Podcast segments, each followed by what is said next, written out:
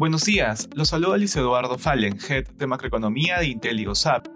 El día de hoy, viernes 1 de julio, los mercados alrededor del mundo inician la segunda parte del año marcando pérdidas. De manera particular, en Estados Unidos los futuros retroceden durante la jornada, extendiendo la caída del primer semestre.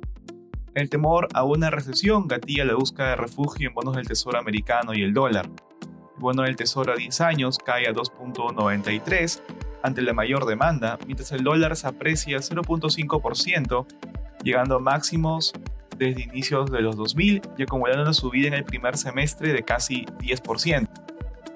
Hoy se reportará el PMI de manufactura. El mercado espera que el indicador alcance los 52.4 puntos, en línea con la versión preliminar del indicador. En la eurozona, las bolsas europeas muestran resultados negativos.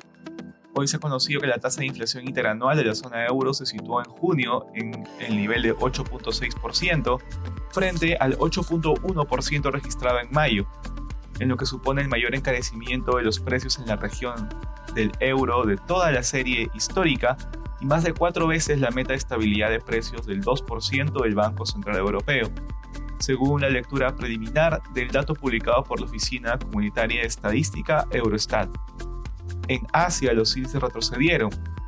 En China, el PMI manufacturero Caixin del mes de junio fue 51.7 puntos, superando las expectativas y mayor a registro previo. Respecto a commodities, el precio del oro retrocede durante la jornada. De igual manera, el precio del cobre cae más de 3% y finalmente el petróleo rebota y avanza 2.9%. Gracias por escucharnos. Si tuviera alguna consulta, no dude en contactarse con su asesor.